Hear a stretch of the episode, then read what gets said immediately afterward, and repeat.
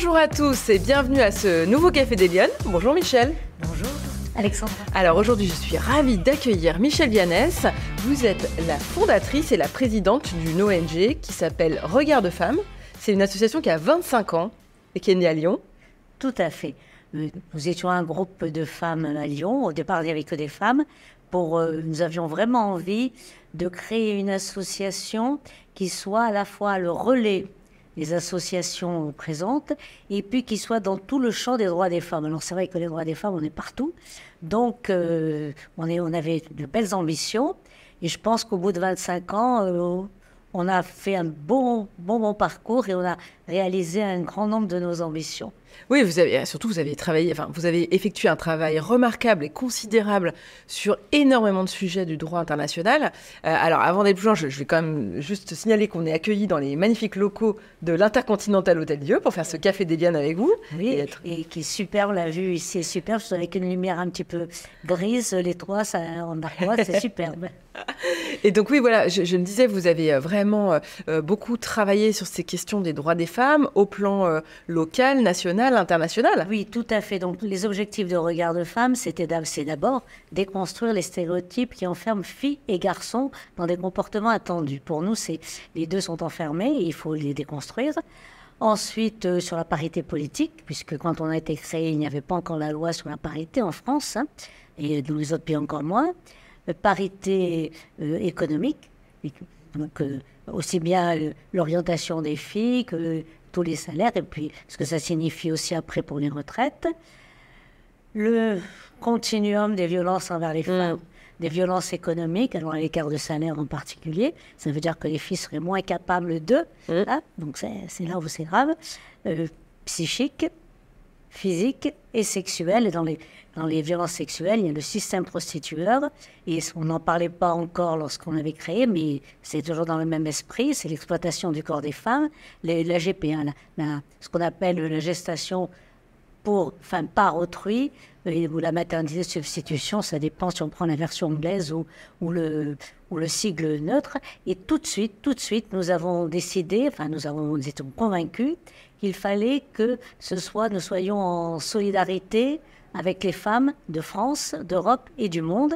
Et d'ailleurs, on avait un an, hein, en 99, donc on s'est créé en 98, en 99, nous avions fait un formidable colloque à l'Université Lyon 3 euh, sur l'excision.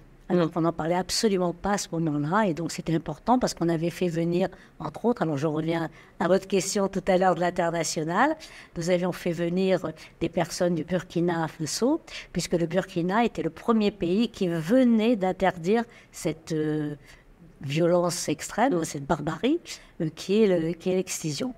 Oui, c'est moi ce qui m'a beaucoup plu dans vos travaux, c'est que vous, vous, osez vous attaquer à tous les sujets. Il n'y a pas de tabou. Alors.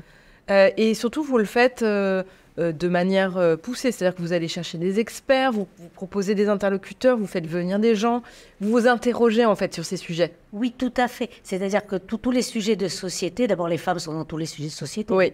on est partout, donc c'est normal. Et puis surtout, je dirais le fil conducteur, c'est chaque fois qu'une femme est exploitée ou est soumise parce que femme, on le refuse. Mm. Et on fait pour. Euh, et on agit. Alors, on agit aussi bien vis-à-vis des médias que vis-à-vis des autorités, hein, puisque on a ce côté euh, vraiment important pour nous. Nous, sommes ce qu'on appelle une activité de plaidoyer. Et plaidoyer, c'est par rapport aux, institutions, quelles qu'elles soient, hein, en France et à l'étranger. Et puis, euh, donc pour nous, c'est ça. Donc on a vraiment, euh, c'est, je dirais, euh, l'ADN, c'est le fil directeur. Et évidemment, chaque fois qu'on s'oppose à des violences ou des qui existent depuis des millénaires, eh bien, on a toujours des réactions fortes. Et puis souvent, je veux dire, vraiment, souvent nous nous attaquons à des groupes qui ont énormément de moyens financiers, que ce soit les, les, groupes proxénètes, que ce soit ceux qui s'occupent, enfin, la maternité de substitution, ça rapporte euh, des milliards, hein, carrément, ou bien euh, des intégrismes religieux, où là aussi il y a beaucoup d'argent et beaucoup de pouvoir. Donc, euh, on, y va. alors, je, vous pose la question, mais si ça fait 25 ans, ça veut dire que la situation, elle n'a pas évolué, euh, la situation des femmes? Alors, il y a, y a, des avancées très fortes, ouais. beaucoup de domaines, et je dirais partout dans le monde, mais il y a des tentatives de régression, c'est-à-dire qu'en face, le mur, euh, il est là. Hein. Alors, on parle beaucoup de plafond de verre, mais moi, je parle aussi de plancher de glu parce qu'il faut qu'on puisse décoller ouais. plafond. Et puis il y a ces obstacles, ces murs, et c'est des murs qui sont dans la tête. Hein. c'est les fameux stéréotypes dont je vous parlais, notre premier objectif. C'est Einstein qui disait qu'il est plus facile de fissurer l'atome que de fissurer un stéréotype. Et là, on peut lui donner raison parce qu'on a tous des stéréotypes, et sexuels en particulier. Alors, Michel, est-ce que j'ose vous poser la question? Est-ce que vous êtes une femme engagée? Et ça veut dire quoi pour vous l'engagement? Je suis une femme engagée, je ne pourrais pas dire l'inverse. Puisque... Mais pour moi, l'engagement, c'est-à-dire, c'est d'avoir des convictions, de les défendre, d'écouter aussi les autres, euh, pour euh, essayer ensemble d'avancer, hein, parce que c'est et puis euh, et surtout surtout ne pas enfin parce que me le chiffon rouge c'est quand on me dit ça a toujours existé. Voilà ça ça c'est pas possible.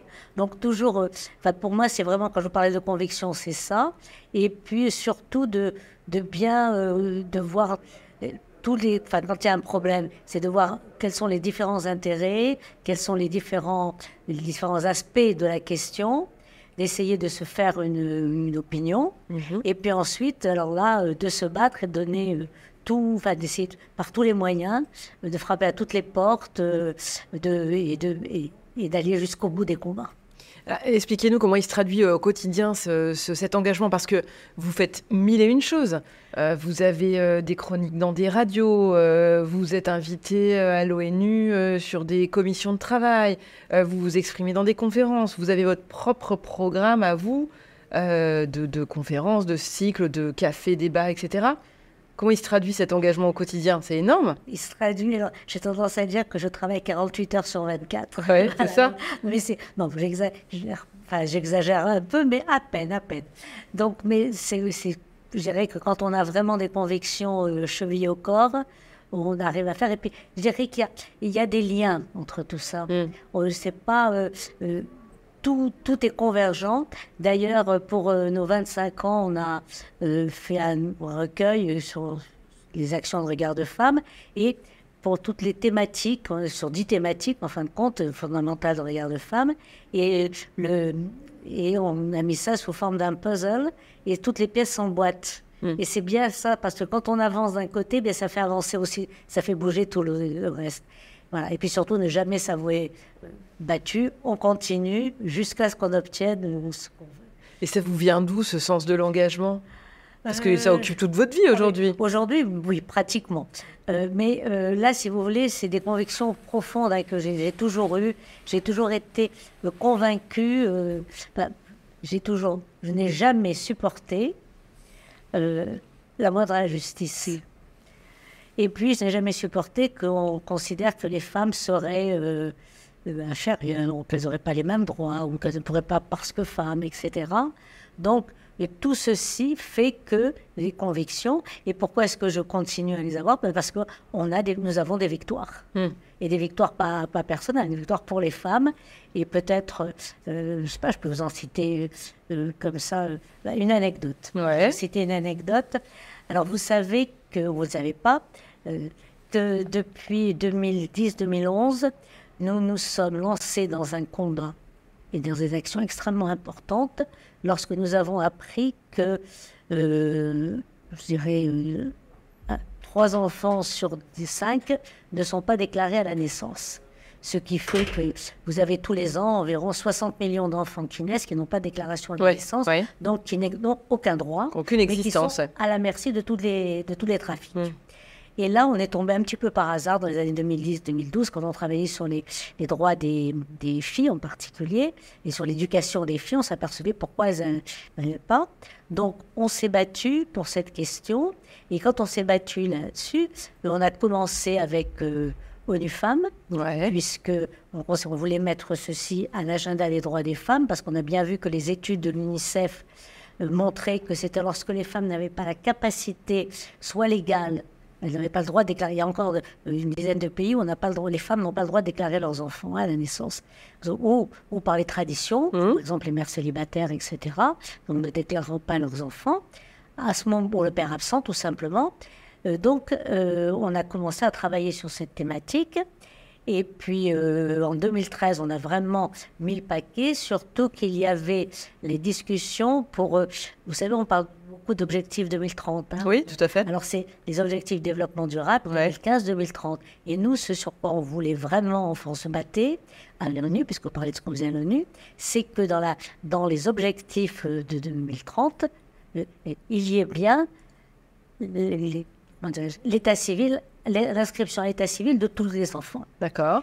Je ne vous dis pas, je passais largement pour obtenir cette, ligne. On a obtenu en effet que dans l'objectif 16.9, il est écrit que d'ici 2030, tous les pays doivent déclarer, tous leurs enfants. Nous, on voulait que ce soit déclaration euh, obligatoire, euh, laïque, etc. Mais on a déjà ob- obtenu cette ligne. Une fois qu'on a obtenu cette ligne, il a fallu se battre après pour, euh, pour la faire avancer. Et, alors je reviens à mon anecdote, Ouais. mais il fallait que je donne le Le contexte. contexte, hein, bien sûr. Donc, euh, et nous avons donc mis, comme j'ai dit, sur l'agenda les droits des femmes.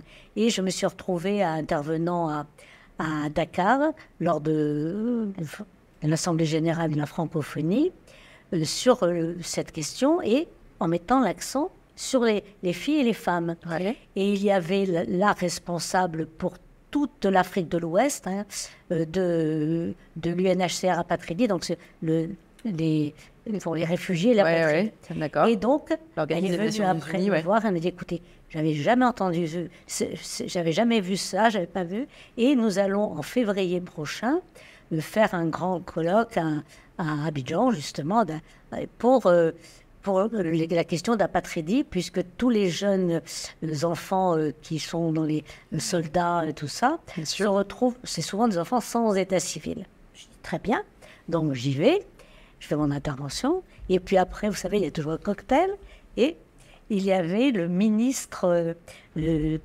la Justice de la Côte d'Ivoire. On discute comme ça, il me dit, qu'est-ce que vous êtes là euh, Pourquoi Enfin, je lui dis, entendu, pour... il me dit, qu'est-ce que vous faites? Et je lui ai dit, écoutez, euh, euh, j'ai pris vraiment, je ne comprends pas comment un pays comme le vôtre, avec euh, enfin, qui a un, un développement pareil, qui a, et vous ne connaissez même pas l'État, combien d'enfants vous avez, combien d'enfants il y a dans votre pays, comment est-ce possible? Alors il me regarde, un air de dire toujours. Il dit oui, mais qu'est-ce que vous voulez Comment on peut faire? Je dis bah, écoutez, c'est très simple. Faites comme euh, je sais d'un pays.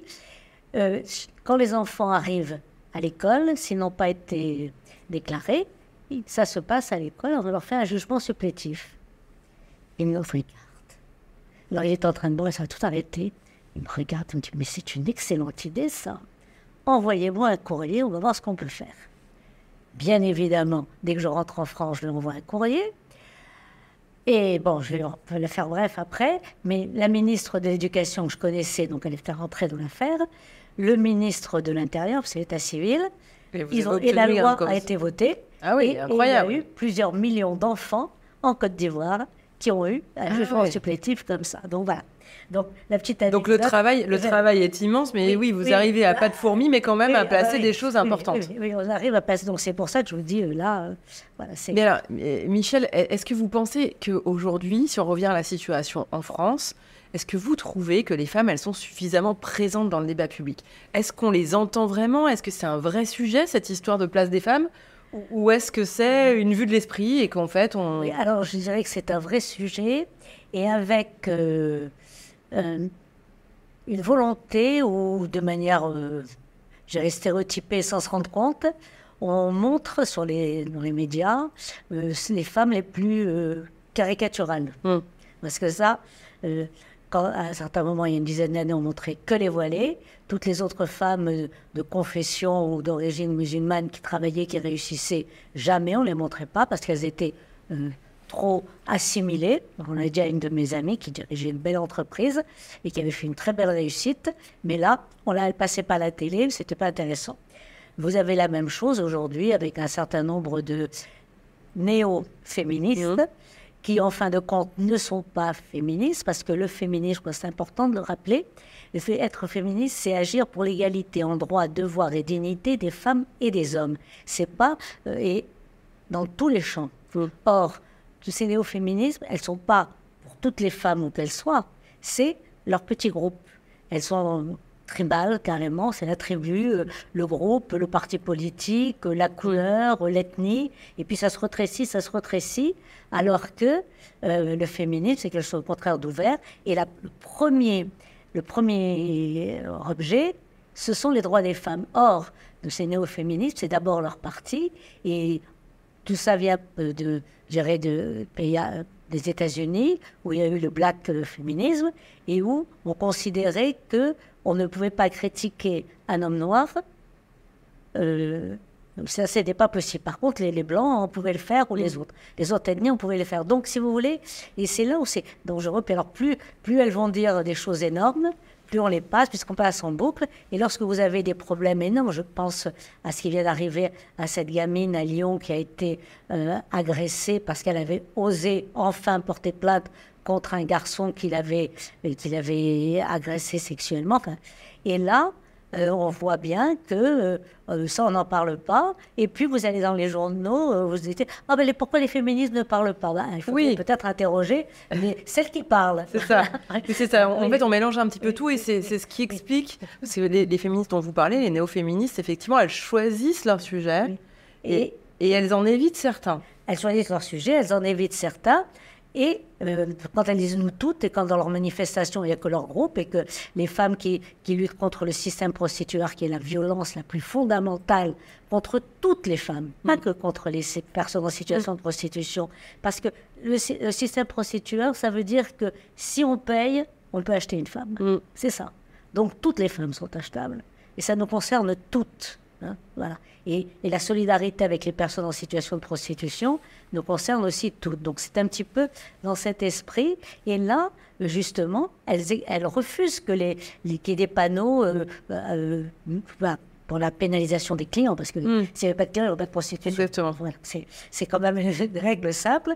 Et donc elles vont soutenir les réseaux proxénètes, elles vont soutenir les clients et soi-disant euh, soutenant les femmes en situation de prostitution. Non, elles ne les soutiennent pas du tout, elles les enfoncent encore, puisqu'elles disent que c'est normal ce qui leur arrive, qu'elles ont choisi. Mais ça, ça veut dire que selon vous, aujourd'hui, si les femmes sont pas assez présentes dans le débat public, c'est parce que celles qui y sont confisquent la parole des autres en quelque sorte, elles alors, elle confisque la parole des autres, mais on, on donne la parole qu'à celle-ci. Hmm. Les autres, très peu. Mm. Très peu.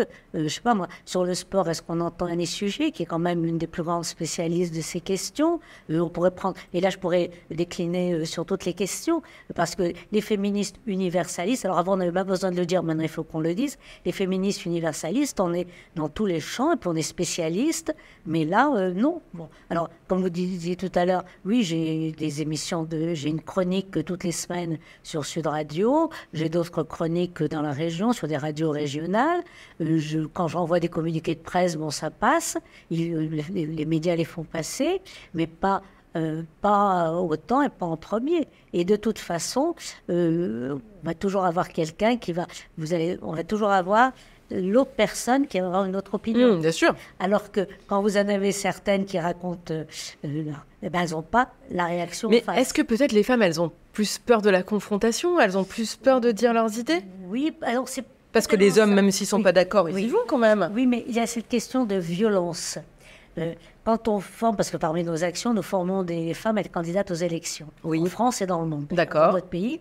Et là, de manière apolitique. Hein. Ah oui, de manière apolitique. Oui, c'est ça. Oui, oui. Nous, on, voit, toutes les... on voit, euh, par exemple, on a commencé dans les, pour les élections de 2014, quand on a, quand, les communes de moins de 3500 habitants, donc à la campagne en fin de compte, avaient la voix sur la parité, que tous les responsables politiques qu'on avait rencontrés, vous ne trouverez pas de femmes. J'ai dit oui, on va les trouver les femmes. On avait fait des, des formations pour inciter les femmes à être candidates coordonnées pour que les femmes soient candidates et pour à tous les niveaux. Hein. Il faut qu'elles se sentent légitimes, crédibles et qu'elles soient visibles. Ça, c'est les trois mots de regard de femme. Et à partir de là, on peut construire et on peut apparaître, euh, quel que soit le milieu. Et donc, nous, on avait fait ces formations. Et quand on fait les formations, je leur dis toujours, ce qui est grave, c'est ce que j'appelle, moi, la tyrannie du ricanement. C'est-à-dire, dès qu'une femme va dire quelque chose qui ne vous plaît pas, ben, on va ricaner. On va... Donc, le fait de euh, cette, la violence qui est inhérente, Mm. euh, euh, mais là, je parle en politique, mais les femmes scientifiques, elles vont vous dire la même chose. Quand Mm. elles sont dans le laboratoire, euh, elle va donner, une femme va donner son avis ou son opinion par rapport à une recherche. Personne ne va l'écouter. Deux minutes après, un homme va reprendre la même chose et tout le monde va dire ah, oui, oui, c'est très bien. Vous avez donc, si vous voulez, c'est un petit peu. On est quand je vous parlais tout à l'heure de déconstruire les stéréotypes, c'est le fondement, c'est la base. C'est d'abord ça euh, pour que on considère que lorsqu'une femme s'exprime, c'est ce qu'elle dit et non pas c'est une femme qui le dit qui est important. Je voilà. Oui, clairement. Alors, ouais, vous, pour le coup, vous avez un vrai, un, un vrai tempérament de lionne, je crois qu'on peut le dire. Ce serait quoi d'ailleurs l'anecdote qui illustre le, le mieux votre tempérament de lionne? Ouais, Ce que je vous disais tout à l'heure par rapport à, à ce ministre. bon, Ah, il de rien lâcher et il d'être- était là, le ministre, de dire, euh, bon, mais je dis, bon, elle est là. euh, Il n'y a rien à faire. je- Et puis, euh, que de fois, je me suis retrouvée comme ça dans des, dans des situations, que ce soit l'ONU, que ce soit pour affirmer ce sur quoi on se bat et ne pas accepter que, que bah, écoutez, on verra ça plus tard, on verra ça après. Je pense, ça me fait penser quand je vous entends, lorsqu'il y avait eu ce qu'on a appelé au départ le, le printemps arabe, Mhm. qui a été l'hiver des femmes, hein, ça je crois qu'il faut le dire. Et donc ça s'était passé en janvier, en mars, le mars deux mois après, donc on était à New York pour la commission de la condition des femmes, là, où toutes les femmes du monde se retrouvent, et il y avait en particulier les Égyptiennes qui étaient là, elles étaient là très contentes, la liberté, on a la liberté, et nous les Françaises, on leur disait attention, il vous faut aussi l'égalité. Parce Ah, que, oui. Parce que si vous êtes, euh, il n'y a que la liberté, il faut rappeler l'égalité femmes-hommes. Oh non, on a le temps, on a le temps, on a le temps. Elles n'ont pas eu le temps, elles se sont faites euh, euh, ramasser. Et ça, c'était la même chose en 1900, après la guerre de 14-18. hein. Et puis après chaque conflit, quand les femmes vont aider, euh, par exemple, là, pour l'indépendance de l'Algérie, c'était la même chose. Mais une fois que la- l'Algérie a été indépendante, ben, les femmes, on les a renvoyées euh, à la maison. Donc, alors, Ouais. voilà.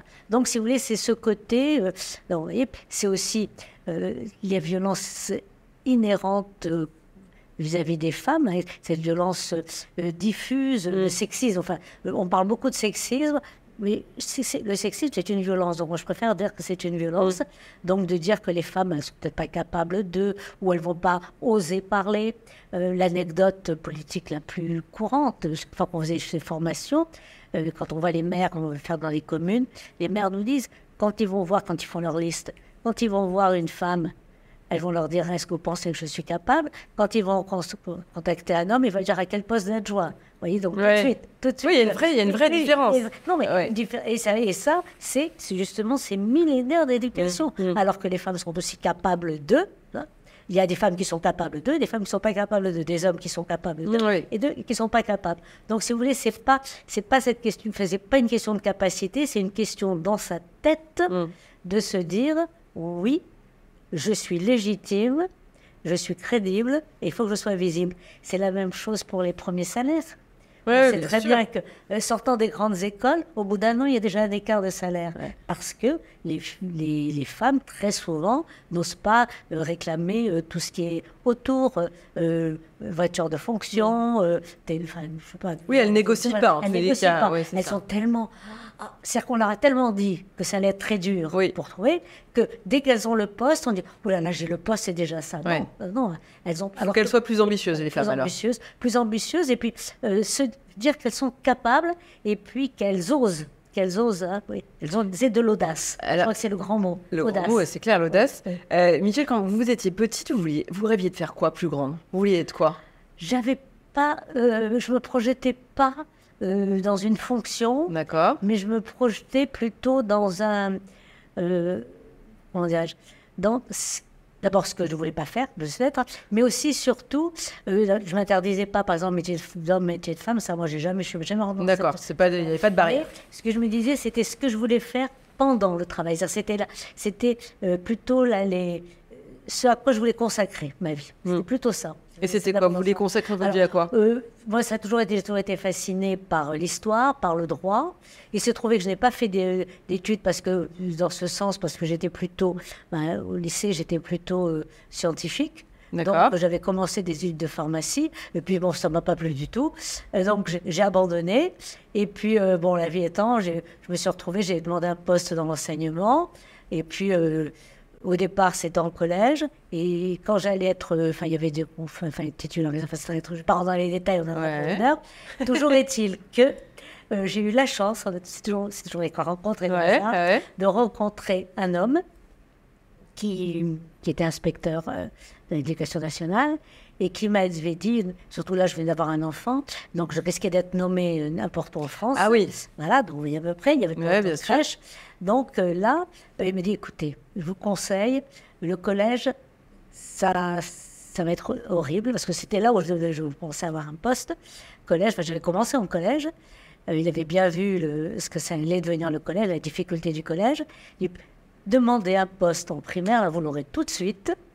Et vous pouvez aller à l'école avec votre fils, euh, comme ça, il aura plus en maternelle, je serai à l'école. Donc c'est très bien. Je l'ai écouté et j'ai fait toute ma carrière en cours préparatoire où je me suis régalée. Ah oui, ah oui, Apprendre à lire aux enfants, l'éveil de l'intelligence. Ah, c'est un moment, c'est un moment magnifique, quoi. Quand on voit comment l'enfant qui rentre au mois de septembre et celui qui sort, mm. si on voit, on voit l'avancée. il paraît que c'est la plus belle classe. Euh, oui, c'est ah, oui, ça c'est vraiment.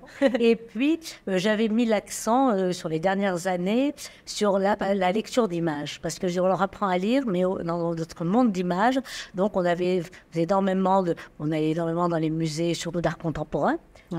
au moins, enfin, si je dirais, il n'y avait pas euh, les personnages dessinés qui induisaient une lecture. Il y avait les couleurs, il y avait les formes, et là, ça induisait une lecture différente. Et ça, c'était quelque chose aussi, une expérience que j'ai beaucoup appréciée. On avait fait énormément de, bah, énormément de, de de rencontres positives avec justement des artistes, des créateurs. Que c'était. Et alors, comment vous basculez de cette carrière à, Regard de femme Comment ça se passe? C'est-à-dire que, alors, tout l'intérêt aussi d'une carrière euh, institutrice auquel je n'avais pas pensé, c'était que la retraite était à 55 ans. Ah oui, vous pouviez demander une retraite même si j'avais pas, Même si j'avais pas, mais j'avais le droit à 55 ans, donc ça je l'ai prise. Et donc, moi, j'avais, j'étais déjà euh, impliquée dans Regard de Femme. D'accord. Et donc, euh, j'ai pu, à ce moment-là, avoir beaucoup plus d'importance et de, de consacrer euh, mon temps. Et alors, les, associations, mais là, toutes les responsables d'associations vous le diront, il n'y a rien de plus chronovore qu'une ah association. Donc, et puis, au fur et à mesure où on a avancé, on a avancé sur des combats difficiles. Hein, sur le voilement, sur le voilement, la loi sur le voile. On était aux premières loges. Euh, moi, j'avais écrit un, un, voile sur la République, puis après, j'avais écrit un autre livre un peu. Enfin, la voix sur, un voile sur la République, c'est un, c'est un essai qui parle de. On parle de, de, toutes les religions des origines pour montrer d'où vient cette oppression des femmes. Je parle de là. Et puis jusqu'à aujourd'hui, enfin jusqu'à c'était en 2004 qu'il est sorti. Il est sorti juste le jour où la loi sur les, les, signes ostentatoires à l'école ont été, ont été votée. C'était chez, Stock. Il est toujours de, parfaite actualité. Et puis à la suite de cet ouvrage, je me suis retrouvée euh, euh, dans des salons du livre, rencontrant des personnes, et puis voilà, avec énormément de témoignages qui me sont arrivés particulier de jeunes filles, puisqu'à ce moment-là, j'étais aussi la première marraine de Ni pute ni soumise. D'accord. Et je pense à une phrase de, groupe de jeunes filles qui m'ont dit Michel, nous on lâche notre langue et toi tu lâches ta plume. Et donc, c'est un pamphlet qui s'appelle Les islamistes en manœuvre, silence on manipule. Alors, à partir de là, euh, je ne peux pas vous dire tout ce que j'ai pu subir oui, attaques, euh, voilà, qui, qui perdurent d'ailleurs. Hein. De temps en temps, on les ressort. Et puis, euh, bon, c'est pas grave, parce que ce qui est important, c'est ce qu'on a dans la tête et ce qu'on fait. Mais ça veut dire que vous êtes, vous avez, euh, contrairement à beaucoup de femmes qui disent souffrir du syndrome de l'imposteur ou de pas se sentir légitime pour faire, vous, vous êtes jamais dit. Ah non. Non, c'est vrai, vous êtes ah dit, moi j'ai des trucs à dire, j'y vais. l'imposteur, non. C'est vrai D'accord. Voilà. J'ai d'autres, j'ai d'autres, euh, j'ai sûrement d'autres blocages comme tout le monde, mais là, euh, quand je. Enfin, euh, comment dirais-je c'est une question de conviction. Oui. Donc, lorsque je me suis fait une conviction sur une question, par exemple aujourd'hui, la, question sur laquelle travaille énormément, c'est la question de la, des enfants transidentifiés, ouais. tout ce que subissent ces enfants. Donc, euh, alors comme je disais, en 99, on a fait un colloque sur l'excision. et nous, maintenant en France, euh, les médecins, tout ça, euh, donne des, des, traitements, des bloqueurs de puberté, qu'est-ce que ça fait chez les gamines, chez les jeunes filles mm. Eh bien, comme ça bloque la puberté, comme je l'ai dit, ça empêche le développement particulier des, des, organes génitaux, mais le clitoris devient très gros. Et donc, elle souffre tout le temps. Et donc, ça, il ne faut pas dire.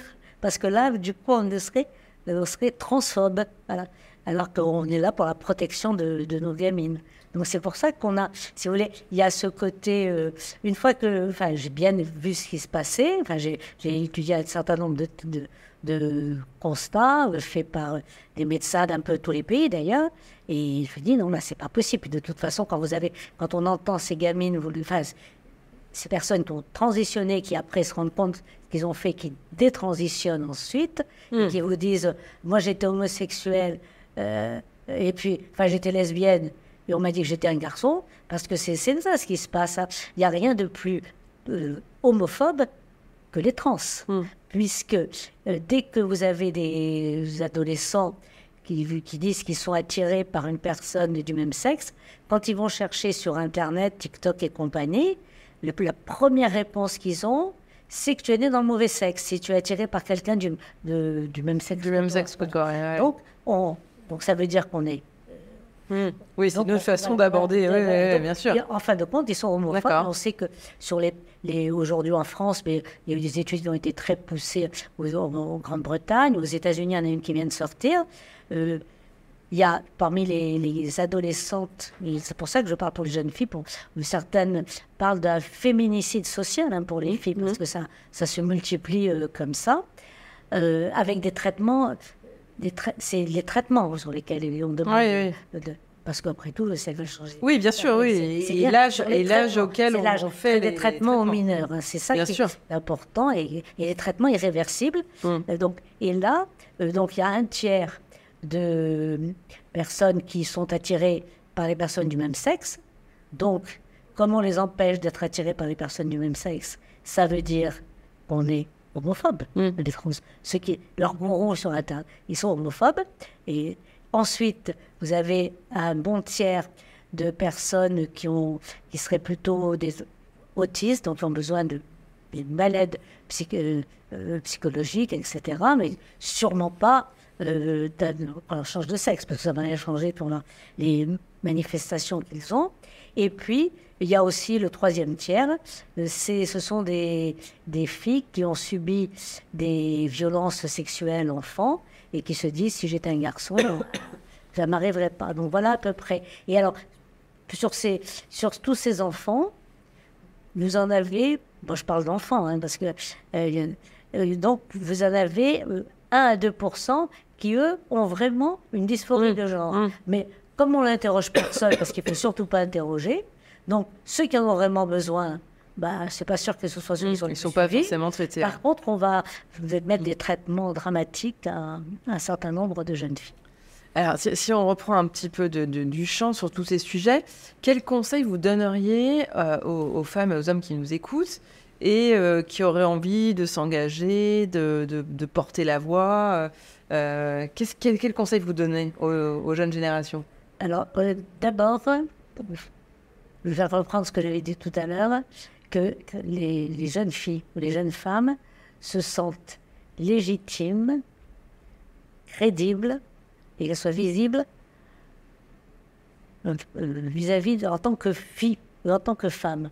Donc ne pas avoir peur, parce que c'est ça, de ne pas avoir peur d'être une femme, une femme adulte. Non, mais c'est vrai que c'est obligé qu'on fasse toutes ces campagnes contre les violences envers les femmes, contre les égards de salaire et tout ça, mais qu'elle ne se laisse pas euh, enfermer dans des images négatives, mais qu'elle voit qu'elle des, des modèles positifs, les femmes parce qu'il suffit d'aller regarder euh, les prix Nobel, euh, dans les, que ce soit dans les sciences, dans la, dans la littérature, dans le domaine de la paix en particulier, il y en a énormément.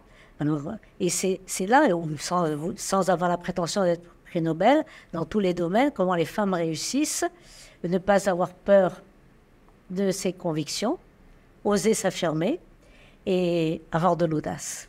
Et Michel, dernière question de l'émission. Si vous aviez une baguette magique, quelles mesures vous prendriez, vous, pour que les femmes soient plus présentes dans le débat public, soient plus visibles justement, et qu'elles aient plus de place dans ce débat public?